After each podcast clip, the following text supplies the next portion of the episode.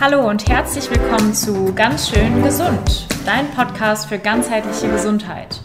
Wir sind Alina und Laura und wünschen dir jetzt ganz viel Spaß mit der nächsten Folge.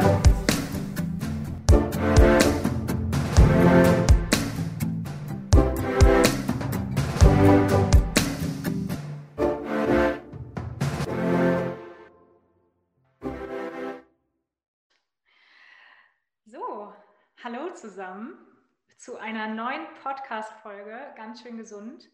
Wir freuen uns riesig, dass wir heute wieder einen wunderbaren Interviewgast hier im Podcast haben. Und zwar ist es die ähm, liebe Julia, Julia Sam von ähm, Scheincoaching. Und Julia ist ein, eine Life-Coaching, ähm, hat eine Heilpraktika-Ausbildung ähm, im Bereich der Psychotherapie und hilft ihren Kunden in ihrem Coaching ihr Wohlfühlgewicht nicht nur allein durch eine Diät, sondern vielmehr durch die Veränderung des Mindsets zu erreichen. Sie hat ähm, unter anderem auch einen Bachelor of International Business, beziehungsweise hast du mir eben, glaube ich, noch gesagt, dass es sogar ein Diplom ist, ne? Genau, ein Diplom. Genau. Das ist ja für alle, die ein bisschen älter sind, doch nochmal ein Begriff. Und du hast in Australien studiert, richtig? Ja, auch, genau. genau. Sehr schön. Also bist auf jeden Fall viel rumgekommen. Du bist ja auch aktuell im Ausland, ähm, hast dir sozusagen auch mit deinem, mit deinem Herzensberuf, ähm, mit deiner Berufung ein Leben äh, ja, erschaffen, dass du auch wirklich den, den anderen Teil deines, deines Wunschlebens, also das Leben im Ausland, auch verbinden kannst, richtig? Ja, das stimmt. Gott ja. sei Dank. Und die liebe Julia sagt auch über sich selbst, dass sie eine sehr disziplinierte Person ist, die allerdings schnell herausgefunden hat, dass das Thema Gewicht nicht immer nur was mit Disziplin zu tun hat. Und genau darüber möchten wir heute mit dir sprechen. Ähm, ja, Julia, stell dich doch vielleicht einfach nochmal kurz selber vor. Ja, hallo Alina, hallo Laura. Erstmal vielen, vielen, vielen lieben Dank für die Einladung. Ich freue mich sehr, dass wir heute hier miteinander sprechen und dass ich ein bisschen ja über meine Arbeit auch mit euch sprechen darf. Und du hast das eigentlich alles schon super ähm, zusammengefasst. Ja, meine Mission ist einfach, Menschen zu helfen, wieder ein liebevolleres Verhältnis zu ihrem Körper und zu ihrem Essverhalten, aber eben auch und besonders zu sich ähm, selbst aufzubauen, weil das steht alles sehr nah in Verbindung miteinander. Und ja, dafür stehe ich auf jeden Morgen. So, ja, so schön und so ein super, super spannendes Thema. Und ich glaube, wir könnten unglaublich viele Bereiche uns rauspicken, über die wir essen. Und wir haben ja heute so ein bisschen das Fokusthema emotionales Essen gewählt. Und Julia, magst du uns vielleicht einfach mal dazu abholen, was emotionales Essen überhaupt bedeutet, was das ist? Ja, sehr gerne. Und vielleicht kann ich da auch ähm, darüber auch erzählen, wie ich überhaupt auf das Thema gekommen bin. Ähm, weil, so wie Alina eben ja schon gesagt hat, ähm, ich bin eher ein disziplinierter äh, Mensch und ähm, habe früher, also meine, meine ähm, kleine Schwester war übergewichtig, als ich ähm, auch noch jung war, also als ich in meiner Jugend war, sie ist acht Jahre jünger. Und ja, sie hat darunter sehr gelitten und gleichzeitig auch eine meiner besten Freundinnen damals. Und die haben mich immer so als Anlaufstelle genommen, weil ich sozusagen äh, mit dem Gewicht ähm, so keine Probleme hatte. Und die haben dann gesagt, Julia, was sollen wir denn machen? Und hilf uns, was machst du denn? Was machst du denn anders? Und ich war dann immer so, hatte halt super tolle Ratschläge, wie ess doch mal weniger und ähm, beweg dich doch mal ein bisschen mehr. Und ja, die, diese Ratschläge, die sind halt immer ins Nichts gelaufen. Also meistens haben sie dann versucht oder wir haben dann auch Pläne erstellt, was sie essen könnten oder wie sie sich bewegen könnten. Ich habe teilweise dann auch mit Sport gemacht und so weiter. Und immer nach ein, zwei Wochen sind sie aber wieder in alte Muster ähm, zurückgefallen. Und damals also ich, mich hat das damals sehr beschäftigt, weil ich das einfach nicht verstanden habe, weil ich diesen großen Leidensdruck gesehen habe und gedacht habe, ja, aber so schwer ist das doch nicht. Wenn ihr, wenn ihr das jetzt einfach macht, dann leidet ihr ja nicht mehr und dann fertig. Ja, dann, dann habt ihr euer Problem sozusagen gelöst. Und mh, hm, damals bin ich da aber auf keine Lösung gekommen.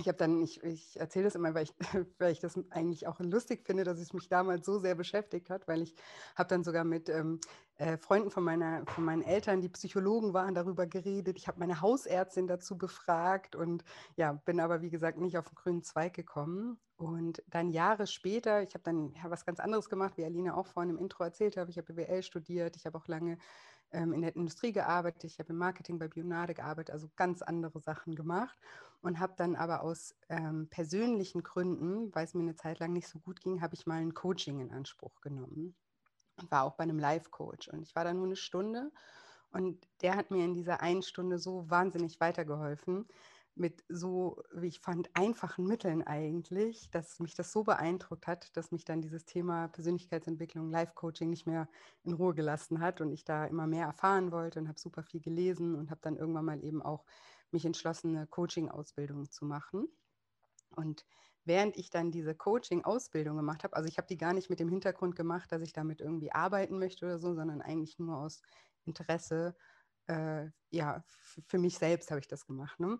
Und aber während ich diese Ausbildung gemacht habe und diese ganzen Tools und Werkzeuge kennengelernt habe, sind mir auf einmal meine Schwester und meine Freundin von damals ganz oft wieder in den Sinn gekommen.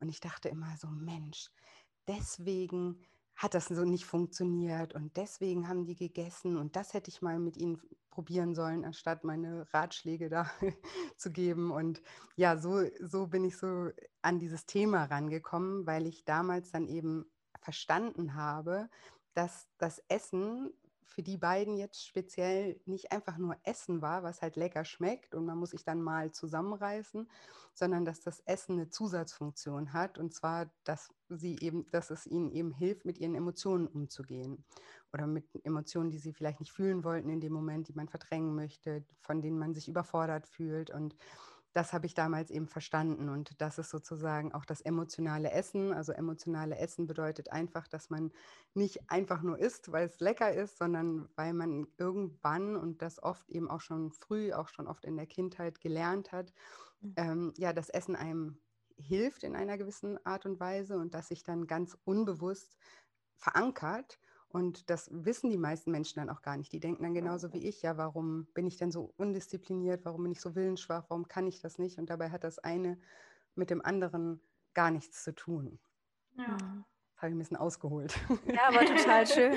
Ja, ja. ja und gerade so das, der letzte Satz, den du gesagt hast, dass Disziplin eben teilweise nicht der Knackpunkt ist, ne? sondern dass es da eben noch ganz viele andere Gründe für gibt. Das finde ich ist total wichtig nochmal zu betonen, weil ähm, ich glaube, viele Menschen tendieren ansonsten dazu, sich eben dafür auch sehr, sehr schnell zu verurteilen, weil sie eben denken, oh, ich habe die Disziplin nicht. Genau, und da, das befeuert dann eben wieder diesen Kreislauf, weil wenn sie sich dann selber verurteilen, deswegen arbeite ich auch in meinen Coachings so viel mit dem Thema Selbstliebe und Selbstwert auch, weil wenn du dich dann selber verurteilst für dein Verhalten und neigst dazu, aus emotionalen Gründen zu essen und dadurch natürlich deine emotionale Lage sich noch verschlechtert, weil du dich ja mhm. selber fertig machst, dann, dann, dann befeuert es ständig diesen, diesen Teufelskreis. Und Disziplin und so, so viele Menschen denken eben auch, ich bin undiszipliniert und willensschwach, weil sie in dem Bereich das irgendwie noch nicht hinbekommen und sehen aber gar nicht, wie viel Disziplin sie jeden Tag mit anderen Dingen irgendwie oder ja, wie viel Disziplin sie auch haben. Und das wird ganz oft dann alles so unter den Tisch gekehrt. So, ich bin disziplinlos, ich bin willensschwach, obwohl das mhm. überhaupt nicht stimmt. Das ist ja nur ein kleiner Bereich. Und eben das hat wenig mit ähm, Disziplin zu tun, weil wenn man jetzt zum Beispiel, eben ich zum Beispiel, ich neige nicht aus emotionalen Gründen zu essen, aber ich habe dafür andere, äh, ähm, vielleicht auch destruktive ähm, Methoden, um mit meinen Gefühlen umzugehen, so wie das jeder irgendwie hat. Andere Menschen rauchen vielleicht, äh, trinken, sind aggressiv, machen exzessiv Sport oder was auch immer. Ja, also ganz, wir haben ja alle irgendwie unsere Baustellen und wir haben auch alle unsere Ventile. Und wenn man jetzt aber zum Beispiel jemand wie mich, der nicht aus emotionalen Gründen ist, neben jemanden mit mit, also der aus emotionalen Gründen ist, nebeneinander stellt und sagt, okay, jetzt verzichtet mal auf die Schokolade, dann fällt das mir auch schwer, weil ich finde Schokolade auch sehr lecker.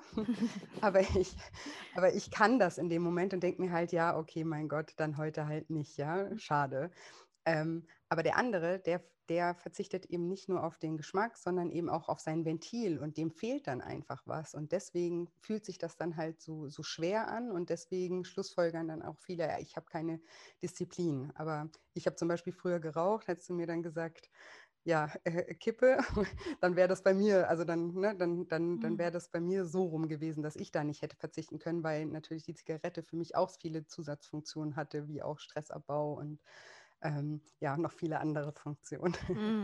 Ja, ich kenne das auch ähm, aus der Schulmedizin, dass das häufig auch ähm, unterschätzt wird, dass wir eben sagen, ja, du, du musst einfach nur dein Essen umstellen und dann wird es schon funktionieren. Du hast, also oft werden ja auch ähm, hormonelle Störungen untersucht, dann ähm, von medizinischer Seite aus und wenn das eben ausgeschlossen ist, dann ist der Mensch einfach nur dick, weil er halt undiszipliniert ist. Und deswegen finde ich es so schön und auch so wichtig, dass wir eben einen, einen ganzheitlichen Ansatz da auch wieder wählen. Ja, total. Vor allem, das ist ja auch eine Art ähm, Stigmatisierung, ja, weil das total. ja auch, also, ne, das ist ja nicht nur das, was die Personen über sich selber denken, sondern das ist halt auch, was ganz viel in der Gesellschaft über Menschen mit Übergewicht geda mhm. gedacht wird. Und das befeuert sich oder befeuert das natürlich auch noch weiter. Und da, das muss, ja, das, das, äh, der, da, da, dafür gehe ich auch oder stehe ich auch jeden Morgen auf und da, da ein bisschen Aufklärungsarbeit auch zu leisten. Ja, ganz wichtig. Was würdest du sagen, ähm, wenn wir jetzt mal über auch die Emotionen sprechen, die dazu führen können, dass eben emotionales Essen auftritt? Gibt es da bestimmte Auslöser, die häufiger da sind? Also wann, wann tritt emotionales Essen besonders häufig auf? Also das ist ganz, ganz individuell und da kann ich auch immer nur den Tipp geben, dass Menschen einfach, also alles fängt ja mit einem Bewusstsein an, ja. Also wir haben eben ganz oft im ersten Schritt gar nicht das Bewusstsein. Wir sehen uns nur als undiszipliniert und willensschwach, versuchen dann eine Diät nach der anderen, äh, äh, scheitern irgendwie immer wieder und immer wieder und uns ist gar nicht klar, wo eigentlich die Stellschraube ist, ja. Und ich, ich empfehle immer, dass, dass man sich einfach mal wirklich beobachtet, also sein Essverhalten und seine Gefühle. Ich, ich mache das auch in meinen Coachings immer, dass äh, man so eine, Tag, äh, so eine Art Esstagebuch führt, slash Emotionstagebuch, wo man wirklich mal aufschreibt, okay, was, also alles, was man sich zum Mund führt, ne, was, was esse ich gerade, was mache ich gerade, also was, was könnte man jetzt, könnte ein Außenstehender von außen beobachten, was man gerade macht, habe gerade eine E-Mail geschrieben, habe gerade telefoniert, habe gerade Fernsehen geguckt oder so.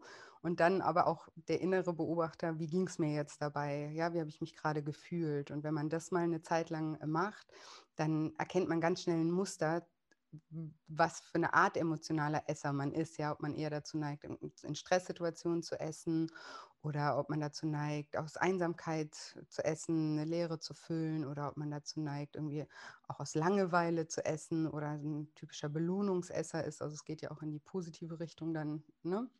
Andersrum, wobei das Belohnungs- und Stressessen ist dann auch wieder ganz nah miteinander verbunden. Und es sind manchmal natürlich auch äh, verschiedene Emotionen, die dazu führen. Das ist eben ganz, ganz ähm, individuell und kann eben am besten herausgefunden werden, wenn man wirklich mal eine Zeit lang den Fokus darauf äh, legt und sich auch wirklich beobachtet. Ja, das finde ich auch total spannend. Du hast ja jetzt schon ein paar Beispiele genannt. Ähm, würdest du denn sagen, es gibt irgendwie einen Mechanismus hinter, äh, hinter emotionalem Essen, der besonders häufig vorkommt? Ähm, und wenn ja, welcher ist das? Und wie würdest du ja, oder welche Tipps würdest du dafür haben, bei diesem einen, der dann eben ganz besonders häufig vorkommt, oder kann man das gar nicht so sagen?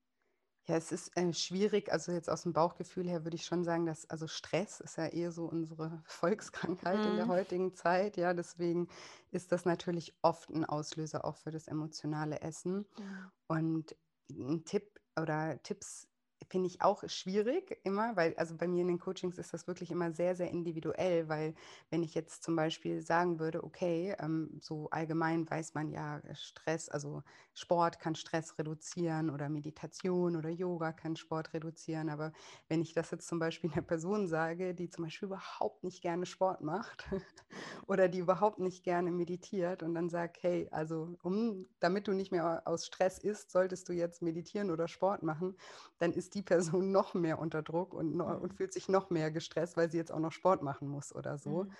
Und deswegen ist das auch was, ähm, wenn man das, also wenn man merkt, okay, ich, ich, ich neige jetzt dazu, aus Stress zu essen, weil man sich selber beobachtet hat, ja, dann, dann finde ich es immer ganz wichtig, dass man, dass man das individuell für sich mal betrachtet und schaut, okay, was entspannt mich denn persönlich? Weil das ist ja auch so so individuell einfach, wie wir Menschen entspannen. Ja, der eine, der zeichnet gerne, der andere geht eine Runde spazieren, der nächste telefoniert, der andere, ich habe letztens mit meinem Partner gesprochen, weil der steht immer stehend in der Küche und isst irgendwie ein Brötchen. Und dann sage ich mal so, hey, setz dich doch einfach an den Tisch und mhm. mach es dir gemütlich. Und dann sagt er, für mich ist es das Entspannteste der Welt, wenn ich hier, wir haben in der Küche so ein Fenster, guckt nach draußen und isst sein Brötchen. Da kann ich zum Beispiel überhaupt nicht verstehen. Ich würde mich immer hinsetzen und es mir gemütlich machen. Aber so individuell ist das, ist das eben. Und deswegen finde ich das auch total wichtig, dass das jeder für sich so ein bisschen ähm, ergründet und für sich auch herausfindet und sich das auch zugesteht und dass man da nicht sagt, okay, hier gibt es die und die und die Methoden,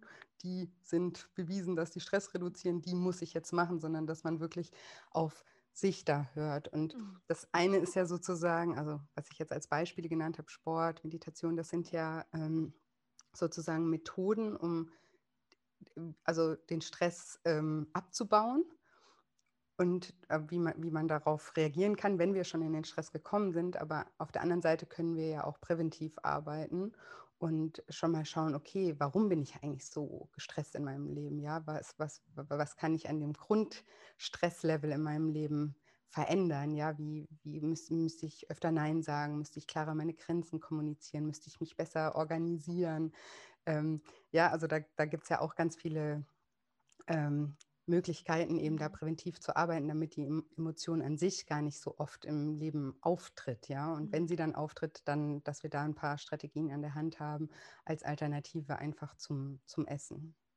Ja, super spannend. Ich musste gerade innerlich so richtig lachen, weil ähm, als du gesagt hast, dein Partner steht in der Küche mit dem Brötchen, ich kenne da noch jemanden, mein Vater macht das nämlich total extrem. Also der steht nicht nur in der Küche damit, entweder das und meine Mutter kriegt die Krise, weil alle Krümel auf den Boden fallen. Oder er geht nach draußen in den Garten und geht da erstmal eine Runde spazieren mit dem Brötchen in der Hand. Ayurvedisch gesehen auch immer was, was wir ja. besonders gerne mögen. du, aber dem tut das total gut. Der sagt, oh, das ja. ist für mich viel entspannter als in der Küche zu sitzen. Also da, ja, ne? das, das, zeigt ja auch mal wieder, dass es eben alles individuell ja, ist. Ne? Voll. Ja. Und ich meine, deswegen, ähm, Julia, machst du ja wahrscheinlich auch genau das, was du machst, weil du halt eben mit den Leuten auch individuell arbeiten möchtest. Und ähm, deswegen bietest du ja eben dein, dein Coaching an, weil du, weil du siehst, dass es eben mehr braucht als einfach so, ein, so, eine, so eine einmalige Schritt-für-Schritt-Anleitung.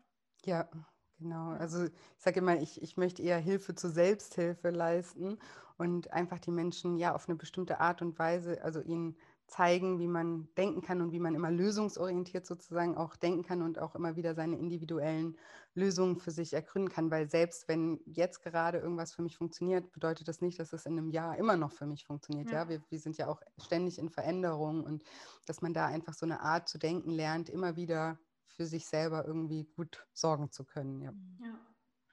Und wenn jetzt jemand zu dir ins Coaching kommt, wie gehst du denn dann vor, also um ihn oder sie bei der Gewichtsabnahme zu unterstützen? Ja, also im, im ersten Schritt, also mittlerweile ähm, mache ich ja auch sehr, sehr viel online und in meinem Online-Programm, also ich war da zum Beispiel auch früher, dachte ich mir, nein, ich brauche die genau, also ich brauche den Mensch vor mir und weil ich es ja eben so, äh, so sehr auf Individualität ähm, setze. Aber mittlerweile ähm, habe ich eben ein, ein Online-Programm und bin auch der totale Fan davon, mhm. weil, weil es auch ähm, gerade deshalb, weil bei Menschen, ich begleite das Online-Programm zwar, also es gibt immer äh, Live-Sessions mit mir, QA-Sessions, ich habe immer eine Gruppe, wo ich auch ständig, ähm, äh, also unter der Woche auf Fragen auch antworte und ähm, da auch immer helfe, die Themen zu vertiefen.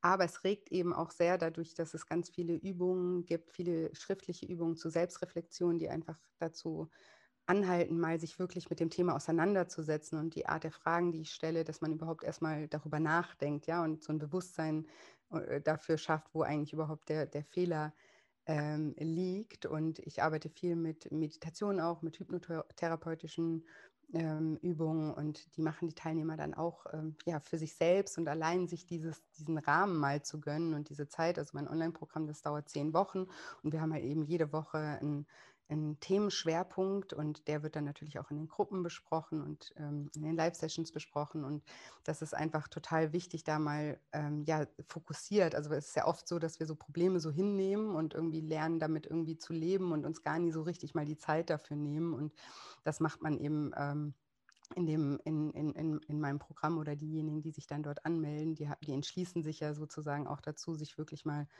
die Zeit zu nehmen, dann angeleitet sozusagen, sich mit den Themen auseinanderzusetzen. Und der erste Schritt ist eben immer das, was ich auch vorhin gesagt habe, dass man erstmal so eine Art Ernährungs-Emotionstagebuch ähm, äh, schreibt und erstmal so sein Verhalten eben beobachtet. Also ganz am Anfang ändert man noch gar nichts am Verhalten. Das sage ich auch immer. Ich möchte, dass alles ähm, so bleibt, wie es ist und wie, es jetzt bisher war, weil sonst kann man das ja gar nicht erkennen. Ähm, und dann bin ich ja eben auch ähm, Coach und helfe dann auch Menschen eben Methoden zu finden, wie man eben anders mit ähm, seinen Gefühlen, also ich erkläre auch erstmal, wie Gefühle überhaupt entstehen, welchen Einfluss wir darauf haben, wie wir damit eben auch umgehen können und erarbeite, also da im ersten Schritt geht es ganz viel eben um das Thema Emotionen und emotionales Essen.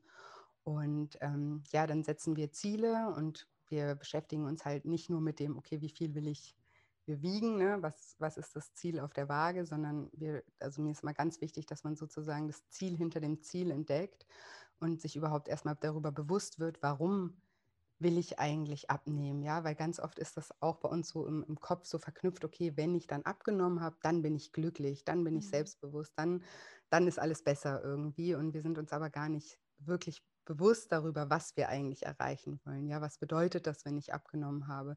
Was, was bedeutet das, wenn ich selbstbewusster bin? Was würde sich vielleicht in meinem Leben auch verändern, wenn ich selbstbewusster wäre? Würde ich dann vielleicht einen anderen Job machen? Würde ich vielleicht ähm, mehr unter Leute gehen? Wäre ich vielleicht, würde ich vielleicht meine Beziehung beenden oder was auch immer? Also es ist sehr, äh, also das, das Coaching ist immer sehr weitreichend. Also mir schreiben auch immer Teilnehmer ganz viele Veränderungen auch in ihrem Leben, die dann auf sich auf den Job beziehen oder auf die Beziehung oder auf Freundschaften oder auf die Kindererziehung beziehen oder sowas, weil wir das wirklich mal so von allen äh, Richtungen eben auch ähm, beleuchten.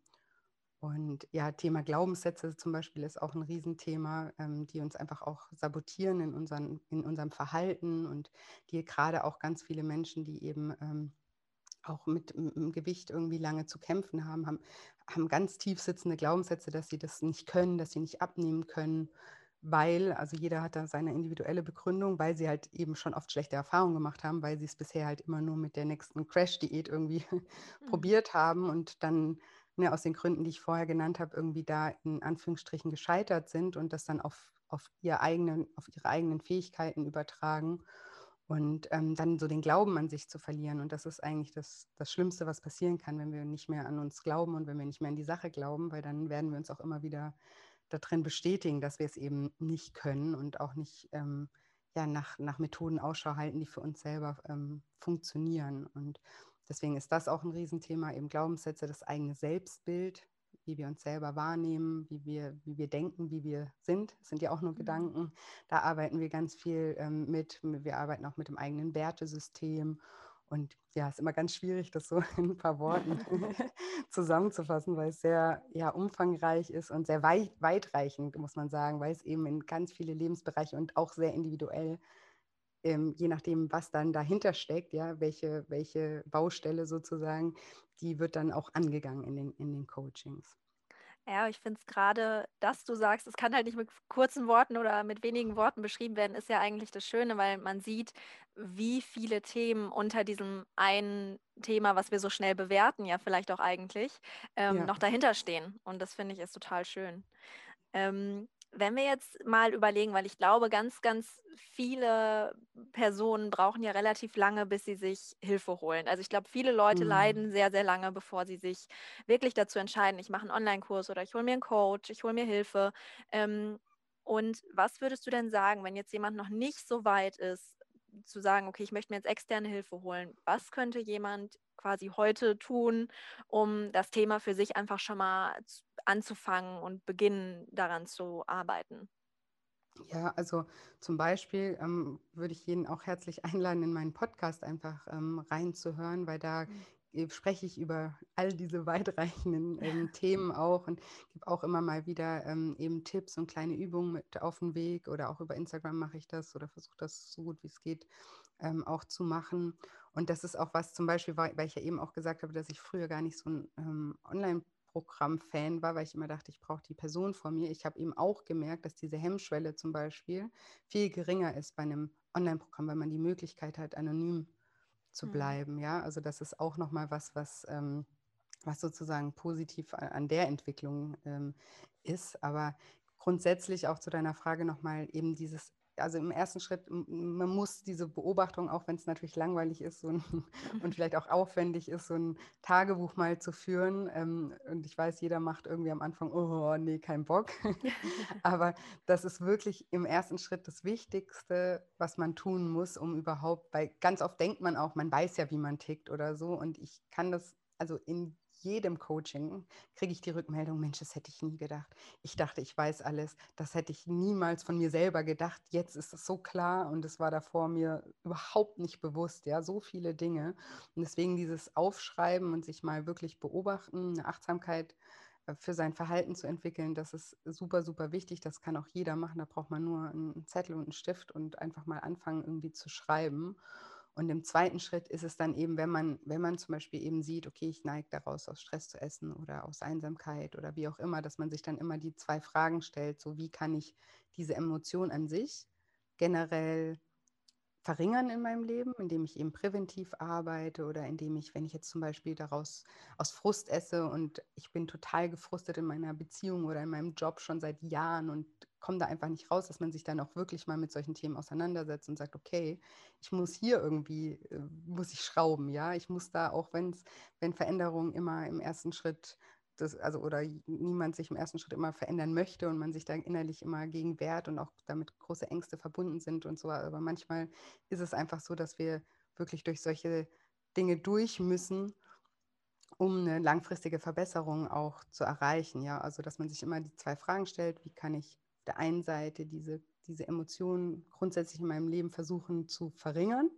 Und da wir jetzt nie irgendwie nur noch äh, positive Emotionen empfinden werden, brauchen wir natürlich, wenn es dann mal wieder so weit ist, dass wir dann doch mal gestresst sind oder doch mal gefrustet sind, andere Reaktionsmöglichkeiten und dass man da dann einfach mal wirklich aktiv brainstormt, auch bitte immer mit aufschreiben und mal guckt, okay, was, wie ich vorhin gesagt habe, was entspannt mich? Ja, ist es das im Stehen das Brötchen essen, den Boden voll krümeln oder ist es ein Spaziergang oder ist es Malen oder ist es einfach nur äh, Löcher in die Wand gucken und auf dem Bett liegen und dass man sich das dann auch erlaubt, ja, auch wenn man denkt, so was soll das jetzt bringen, wenn man spürt, das entspannt mich zum Beispiel, dann ist das in Ordnung. Ich sage immer, was, was funktioniert, funktioniert und das ist dann auch einfach, also ganz oft, ja, stehen sich dann die Menschen auch im Weg. Also ich kenne das auch mit zum Beispiel Powernaps, das ist auch was, also mal so sich kurz mal hinlegen tagsüber, da sind so viele Glaubenssätze mit verbunden, das merke ich immer bei mhm. meinen Klienten, weil so viele haben ganz oft so das Bedürfnis, einfach mal kurz sich hinzulegen oder so und haben irgendwie in der Kindheit gelernt, ähm, wer irgendwie tagsüber schläft, ist nichts nutzt oder ne, solche mhm. Sachen.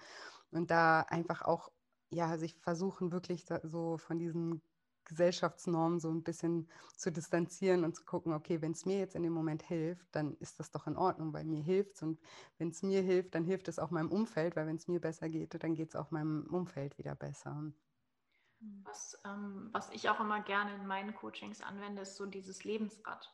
Weil man mhm. da ja auch immer ganz schön die verschiedenen Lebensbereiche hat und dann einfach mal gucken kann, okay, wie erfüllt ist denn dieser Lebensbereich überhaupt? Und gibt es da vielleicht Dinge, die ich noch ändern kann, damit ich mich da wieder glücklicher und erfüllter fühle.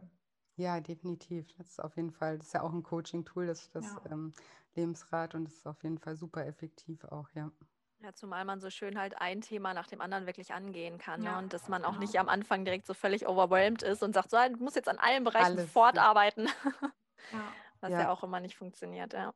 Genau. Nee, das ist auch was, was ich auch jedem immer mit ans, ans, ans Herz legen möchte, ist auch dieses, so diesen Druck daraus zu nehmen. Wir müssen nicht perfekt sein und also auch gerade beim Thema Abnehmen ist dieses Schwarz-Weiß-Denken so extrem. Also ich kenne mhm. das in keinem Lebensbereich, dass es so extrem ist wie beim Abnehmen. Also entweder ich mache irgendwie alles perfekt oder ich mache es gar nicht, ja, weil dann mhm. bin ich wieder, habe ich wieder versagt, fühle mich selber als willensschwach, disziplinlos und so weiter. Und dann geht es ins andere Extrem. Und eben, dass man dann auch eben sich Stück für Stück rantastet und guckt, okay, was ist gerade, was ist gerade so der erste Punkt, der bearbeitet werden will. Und ich muss nicht alles gleichzeitig machen und ich muss auch nicht irgendwie, wir werden immer in unserem Leben irgendwelche Baustellen haben. Und auch jeder, der gerade auf der Straße an uns vorbeiläuft, hat irgendwo eine Baustelle. Ja, das ist ganz normal und das ist ja auch schön so, weil daran wachsen wir auch wieder. Und ähm, ja, dass man da einfach, also früher, als ich noch viel im 1 zu 1 gecoacht habe, äh, saßen dann auch teilweise Menschen vor mir, die dann kamen und meinten, ja, also ich will so und so viel abnehmen, ich will mit dem Rauchen aufhören, ich will irgendwie so und so oft Sport in der Woche machen und mhm. das und das. Und dann habe ich auch mal gesagt, okay, hey, halt, stopp. Ja. Die Motivation in allen Ehren und es freut mich auch und es ist ja auch cool, wenn man irgendwie so motiviert ist. Aber was eben passiert, wenn man sich zu viel vornimmt, ist, dass man im Endeffekt sein Selbstbewusstsein oder sein, sein Selbstvertrauen schwächt, weil man nimmt sich dann super viel vor, was einfach kein Mensch einhalten könnte, auf Dauer zumindest.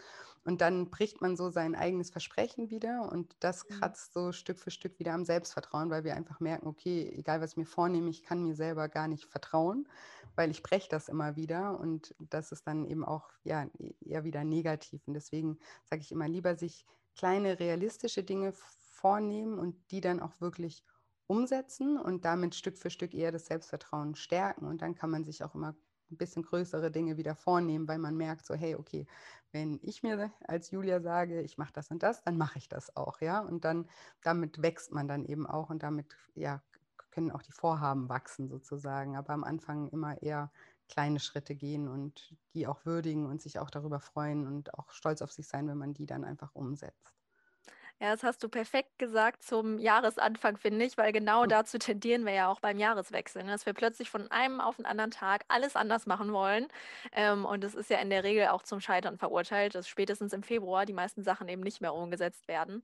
Ähm, und deswegen finde ich es auch viel schöner, irgendwie sich monatsweise beispielsweise so kleine Ziele zu setzen. Ne? Also bei, ähm, wenn ich Zyklus-Coachings zum Beispiel mache, mache ich das auch total gerne, dass man das eben gerade in der Zeit von der Periode macht, weil man da sehr gut reflektieren kann und dass man dann eben Stück für Stück ähm, ja die Veränderungen einfach aufbaut, Routinen aufbaut und ja, so auf den Selbstwert auch eingeht, wie du ja so schön gesagt hast. Danke dafür ja. auf jeden Fall. Und ähm, hast du noch irgendwas, was du abschließend noch sagen möchtest? Hm. Nein, ich glaube, das, was mir wirklich am, am, am meisten am Herzen liegt, ist, dass, dass die Menschen einfach, dass wir nicht so streng zu uns selber sind, dass wir uns selber nicht so sehr verurteilen immer und dass wir so, also wir sind ja mit niemandem oder wir sprechen mit niemandem so fies und gemein wie mit uns selbst und gucken so genau hin und verurteilen. Und dass, dass da wirklich alle, die auch sagen, okay, ich habe irgendwie mit meinem Körper oder mit meinem Essverhalten irgendwie, das ist irgendwie problematisch und es, funktioniert nicht so, wie ich mir das gerne vorstelle, dass man so wirklich im ersten Schritt diesen Druck daraus nimmt und sagt, okay, ist in Ordnung, so jeder hat irgendwie so seine Baustellen und ich schaue mir das ähm, jetzt mal ganz in Liebe an und ähm, sozusagen äh, bilde ein Team mit mir selber und, und schaue da mit liebevollen Augen drauf und, und nicht mit diesem, ja, mit dieser Selbsthasskappe irgendwie und die alles nur noch schlimmer macht am Ende. Ja, super. Ähm, ganz, ganz tolle Schlussworte. Ähm, vielen, vielen lieben Dank, Julia, dass du da warst. Es war super schön. Ich habe ganz viel mitgenommen und äh, Alina mit Sicherheit auch. Auf jeden Fall, ja. Sehr schön. Ja, vielen, vielen lieben Dank. Ja, ich danke euch. Vielen Dank für die Einladung.